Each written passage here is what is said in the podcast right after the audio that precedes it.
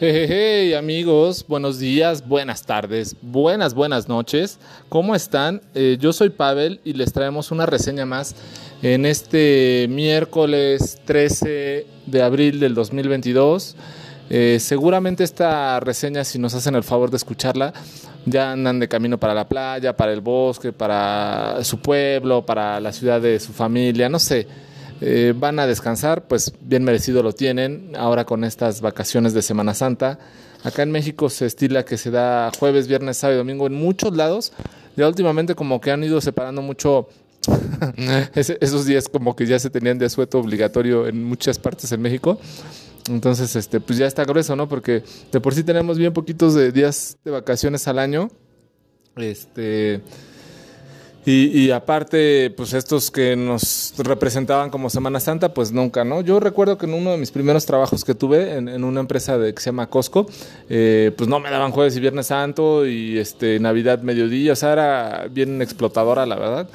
Y entonces ahora que, que, veo que se quejan muchos de que nada más son seis días de vacaciones al, año y todo eso, donde trabajo actualmente no tengo ningún día de vacación al año, porque aparte de mi trabajo, pues tengo la tortería, y aparte de la tortería, pues por supuesto, libro claro oscuro. Entonces, este, pues no, no, no hay chance de descansar acá, pero para mí es un gusto poder seguir leyendo y tener eh, oyentes que, se acerquen a los libros que reseñamos, que les interesen, que los hagan soñar e imaginarse un poquito más allá y que se aproximen a los mismos libros o algunos de los que les platicamos por acá y sigamos haciendo este grupo más y más grande de lectores de forma constante. La vida misma nos va enseñando que eh, no siempre podemos viajar y estar donde nos gustaría, donde nuestra, nuestras eh, ideas nos hacen volar, pero muchas veces los libros te ayudan un chorro a, enfocar eh, tus mejores destinos, ¿no? Entonces, ojalá que con los libros que luego les reseñamos o les platicamos, eh, sus eh, horizontes se vayan aclarando y, y, haciendo más precisos para cuando decidan dar el brinco, el viaje o el camino hacia donde tengan que ir, lo hagan de una forma más asertiva y precisa. Bueno, pues ya después de tanto choro, les voy a presentar un libro del 2009 eh, publicado por Anagrama y para el 2019 se publicó ya por Seix Barral de 416 páginas. La verdad es que sí está larguito. Se llama Elegía para un americano. Eh, llegué a este libro, eh, pues sí, por recomendaciones. Cuando lo empecé a leer, pues me sorprendió eh, el texto, me sorprendió la claridad en la escritura y por supuesto eh, el, tema, ¿no? Se me hace una de esas novelas, yo les llamo completas o redondas, cuando tienen eh, muchos personajes, dan muchos brincos, te van narrando partan prácticamente todo el árbol genealógico de, de esta familia que, es muy sorprendente, eh, pues toda la migración, por supuesto, que ha llegado y que ha tenido este, Estados Unidos. Entonces, eh, pues así fue el caso de la escritora que se llama Siri Hosbet, eh, que por si fuera poca cosa, y eso ya lo supe, pues ya casi hasta que iba a acabar el libro, ¿no? Me da mucha pena, pero pues la verdad es así. yo pensaba que era hombre, pero no, resulta que es mujer. Eh, independientemente de eso, eh, no demerite nada. O sea, a mí me dio más gusto saber que era mujer porque, híjole, escribe muy bien. Eh, posteriormente me enteré que aparte de ser novelista, poeta, es psicoanalista y experta en neurociencia. Entonces ahí empecé a caer mucho de, de por qué escribe de esta forma tan prolija tan avanzada y por supuesto con temas eh, profundos y complejos, ¿no? Como es el que uno de los personajes principales sea psicoanalista y, vaya dando un poco de terapia, ¿no? Tú dices, órale, qué, qué, qué, particular.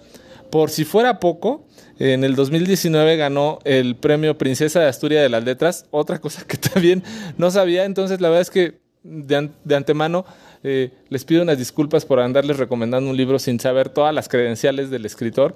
Yo no tendría por qué decírselos, pero me gusta ser sincero. Entonces ahora se los platico y por eso aún es más valioso aún llegar a este libro. Tiene muchísimos libros Siri Hoshbet.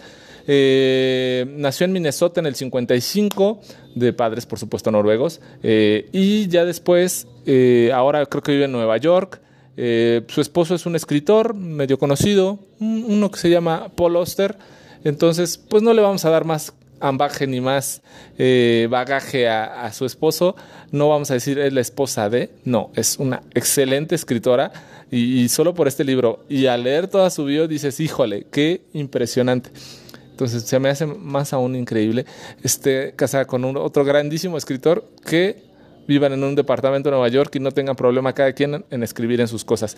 Y leí unas entrevistas que le han hecho a Siri Hoshbet y es muy, muy chistosa, muy graciosa. Dice ella que con la edad se ha ido haciendo más inteligente y pues siempre eh, los este, periodistas no incómodos y, llegan y le hacen preguntas sobre su esposo y pues ella los este, desnuda prácticamente diciéndoles, bueno, pues no, o sea, tú piensas que mi esposo es experto en tal o cual y pues no, no es así. O tú piensas que mi esposo sabe de psicoanálisis y neurociencia, pues no, nunca habría abierto un libro de eso, ¿no? Entonces, como que les hace malas jugadas en la entrevista, por supuesto, porque son machistas, misóginos y, la quieren hacer eh, un poco este, bajar del escalón que muy bien merecido tiene como gran escritora que es, ¿no? Pero bueno, en esta, en esta historia que les voy a platicar, que se llama Elegía para un americano, es la historia de los hermanos eh, Eric y Inga, e Inga, eh, que cuando muere su padre, eh, pues resulta que hay unas, les deja un legado, unas cartas, ¿no? En las cuales empiezan a investigar un poco de su pasado, empiezan a desentrañar eh, la vida de su madre, de su papá, de sus abuelos, de cómo venían de Noruega. Cosas, o sea, la verdad es que sí son bonitas, profundas. Ya cuando acabo el libro y leo un poco las apostillas y todo eso, entiendo más que realmente hay muchas cosas que platican o que Shiri Hosbet mete acá de su vida propia, de su padre y de un tío que asesinaron. Entonces, eh, es un libro, por eso les digo, es un libro redondo, es un libro muy completo con muchos personajes, con muchas historias, pero en el entramado principal es ese, ¿no? Cómo los hermanos Inga y Eric quieren descubrir un poco el pasado de su padre. Descubren que sí tuvieron un hermano que nunca conocieron, que murió prácticamente este, recién nacido, que está enterrado en la granja de sus padres pero para esto Inga estaba casada con Max Blaustein, que era un escritor famosísimo. Eh, después de dos matrimonios se casa con Inga y tienen una hija que se llama Sonia. Eh, Max ya estaba grande eh, y resulta que pasa algo similar como con su padre. Resulta que cuando se muere pues se entera que tenía otra relación, otra pareja y también tuvo otro hijo. Entonces, pues esto es un golpe fuerte para Inga resulta que deja unas cartas Max Blaustein eh, eh, y pues Inga le propone a, la esposa, eh, en este caso se llama Eddie, pues que se las vendiera. Ella no se las quiso vender. Hay una pelirroja por ahí inmiscuida como haciendo periodismo literario sobre la vida y obra y desobra de Max Blaustein, o sea, su ex esposo fallecido de Inga, y pues bueno, ahí se anda metiendo en la vida de los demás y haciendo la vida de cuadritos a la pobre de Inga, este, hasta que resulta que, pues no, que, esas cartas no se las este, va a vender Eddie, la, la, amante de, Max Blaustein. Este, y pues bueno, se pone un poco compleja la situación. Por el otro lado, Eric, el hermano de Inga, pues este, es psicoanalista eh, y en la parte de abajo de su casa renta como un departamentito para Miranda y... Eh, eh, ¿Cómo se llama esta hija? Es que tiene un nombre muy raro. Eggy. Se llama la hija de, Miranda. Miranda es una chica negra o de color negro, pues recién divorciada, que llega con su, su, hija y empiezan a tener una amistad. Eric, desde que la ve, pues, se enamora profundamente de Miranda, pero es chistoso, ¿no? Este, este papel de tema casero este, arrendadora y por supuesto él es psicoanalista, entonces tiene que guardar la compostura, ¿no? Entonces en este pequeño romance que te lo va caldeando capítulo a capítulo Shiri Hosbet, eh, se, se, pone muy curioso la bonita relación que tiene Eric con su hija de, Miranda, con e-, Eglantine, pero le dicen Eggy, este, y, y, cómo eh, Miranda pues le va haciendo desaires y desaires, se da cuenta que él quiere con ella y es ahí donde me doy cuenta de la grandísima inteligencia de las mujeres. Y por supuesto Shiri Hosbet al serlo y ser psicoanalista y neuro, neuropsiquiatra pues también eh, se da cuenta de esto y dice, bueno, las mujeres somos tan inteligentes que sabemos cuando un hombre quiere con nosotros y nos hacemos y no les damos pie a más, ¿no? O sea, pero los dejamos que sigan en su juego como si fuera un gatito con una bolita de, de, estambre, algo así hacen, y cuando ustedes deciden les quitan la bolita al gatito, ¿no? Entonces, algo así me, pareció leer en esta historia de Miranda y Eric, y, bueno, finalmente pasan más cosas pero resulta que en este eh, proceso alguien les está tomando fotos a Miranda y a Eglantine y se las hace llegar, ¿no? Entonces eh, están muy preocupadas, sienten pues que están siendo acosadas y resulta que la persona que las ha estado siguiendo y todo esto, pues no es nada más ni nada menos que eh, Jeffrey Lane, que es la expareja de Miranda, padre de Eggy, obviamente, y les tomaba las fotos de forma prohibida. En algún momento tiene un acercamiento con, con Eric y le, le hace saber que pues realmente pues no es quien ellos piensan, o sea, que él solamente está haciendo una presentación, un, pues va a poner un montaje, eh, una exposición fotográfica y pues bueno, por eso ha estado tomando fotos, ¿no? Eh, en algún momento le hace perder la cabeza a Eric y ese papel de psicoanalista se pierde completamente y lo empuja, le da un golpecillo por ahí y pues bueno, hacen un dramón, ¿no? De, esta situación es, muy divertido cómo Eric va platicando de ciertos pacientes, ciertas terapias que va teniendo y ciertas vivencias que les va eh, platicando. En algún momento eh, tiene una eh, paciente que le dice la señora W que pues iba avanzando muy bien, tenía un problema como de agorafobia, algo así. Y resulta que cuando va a la exposición de Jeffrey Lamb, llega con él y le dice, ¿sabes qué?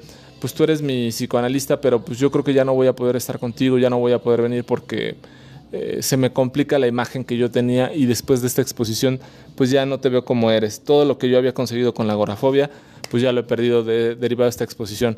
Eric muy consternado va a la exposición fotográfica y ve pues las fotos que montó Jeffrey Lane y pues todas eran muy lindas, ¿no? Él se dio cuenta que pues nunca iba a poder tener el amor que Miranda sí tuvo con Jeffrey y y esta, cercanía, este vínculo de primera pareja, ¿no?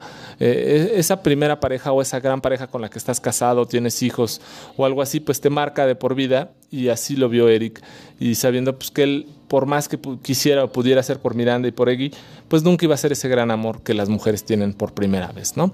Entonces, eh, pues muy dolido llega su foto y en su foto pues se ve cómo está materializado como esa persona eh, violenta, agresiva, con dolor, con furia, porque es precisamente la foto que le tomó cuando... Eh, en algún momento tuvieron una discusión Lane y Eric y le dijo, bueno, pues eh, a ti se te antoja mucho mi mujer porque es negra y todo eso, pero pues tú nunca le vas a poder hacer el amor como yo. Palabras más, palabras menos, algo así le dice.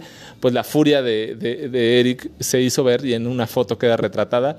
¿Qué es esa foto de esa exposición? Eh, pues él queda muy dolido, muy sentido, pues no tiene como mucha cara ya para ver a su paciente, la señora W, hasta que ella le platica un sueño es este, bueno, le platico un sueño en el cual dice que pues en algún momento lo agarra a martillazos y eso le da mucha calma. Entonces, son como sueños bien, bien extraños, bien raros.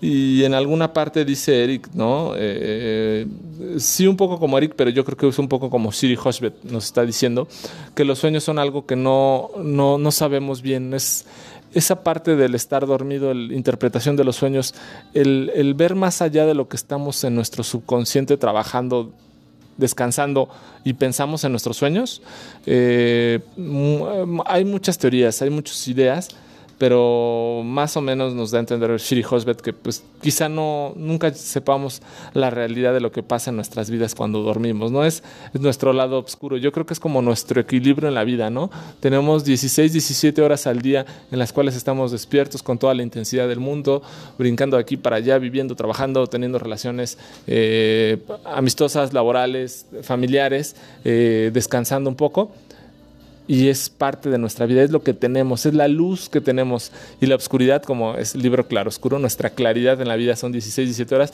nuestra oscuridad son 6, 7 u 8 horas, los más afortunados, y esa oscuridad, aunque en los sueños nos quieren rescatar un poco, pues no podemos rescatar nada porque no sabemos lo que pasa en nuestra oscuridad, es decir, nuestro yank. Entonces, somos un equilibrio de cosas, eh, hasta en la vida misma como humanos, en nuestro estar viviendo despiertos o estar muriendo dormidos, valga la comparación.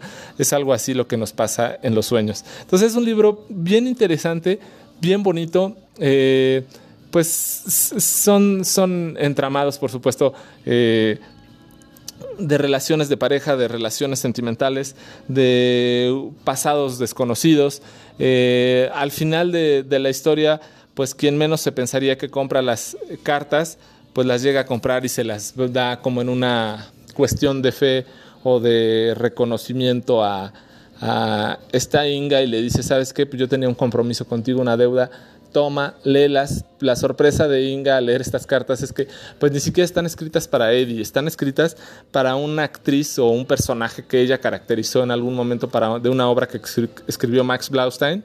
Entonces fue algo muy extraño, era escrita una carta como para cada persona, ¿no? Entonces habla mucho eh, aquí Shiri Hosbet y en su caso Eric sobre el TDI, el, el trastorno de disociación de identidad, que era algo que padecía Inga, pero también eh, me parece que, que muchas veces eh, pues no lo conocemos o yo no tenía mucha idea. Me puse a leer un poquito qué es el TDI y me sorprendió esta posibilidad que tenemos de ser dos personas, una doble identidad, una doble personalidad y en el cual eh, nos falta quizá avanzar mucho en conocimiento de, psicoterapia, ¿no? y, y, pensamos cualquiera que va a terapia y dice, pues estás enfermo, estás mal, pues no, no estás enfermo, no estás mal, simplemente hay cosas que no entendemos o no hemos analizado eh, de forma muy profesional que en ocasiones sí nos podrían ayudar como personas, ¿no? Entonces, me, gustó mucho eh, a todo lo que te invite este, este libro, la historia que tiene por sí, las historias que tiene, son muy divertidas, es un libro sí un poquito largo, no se me hizo pesado ni complejo, pero sí se me hizo de una persona que sabe muy bien de lo que escribe y se refleja ¿no? en esto. Shri Hosbet nos trae este grandísimo libro, elegía para un americano, eh, como les dije, ahora está en Six Barral, si lo encuentran en forma viejita antes del 2019, pues seguramente estará en anagrama. Eh, excelente escritora, mis respetos, reconocimientos. Me puse a ver, les digo, investigar mucho de ella porque me apenó darme cuenta que era mujer y yo pensé que era un hombre. Este, y wow, eh, su, su, currículum es impresionante como escritora, eh, mis respetos. Eh, y por sobre todo, pues quién es su lector favorito también me hace pensar que por algo es su lector favorito porque es una grandiosa escritora, ¿no? Por supuesto, Paul Auster es su este, lector favorito, es su escritora favorita de, Paul Auster pues por obvias y lógicas razones. Pero, pues bueno, hagámosle caso al maestro Oster por algo de ser que le gusta tanto lo que escribe su mujer, ¿no? Pero bueno, ojalá se acerquen a Shiri Hosbet. Eh, tiene muchísimos libros muy, muy buenos. Eh, yo llegué a este por una recomendación. Quizá no escogí el mejor de Shiri Hosbet, pero es un gran libro. Yo soy Pavel y esto fue Elegía para un americano. Buenos días, buenas tardes, buenas noches.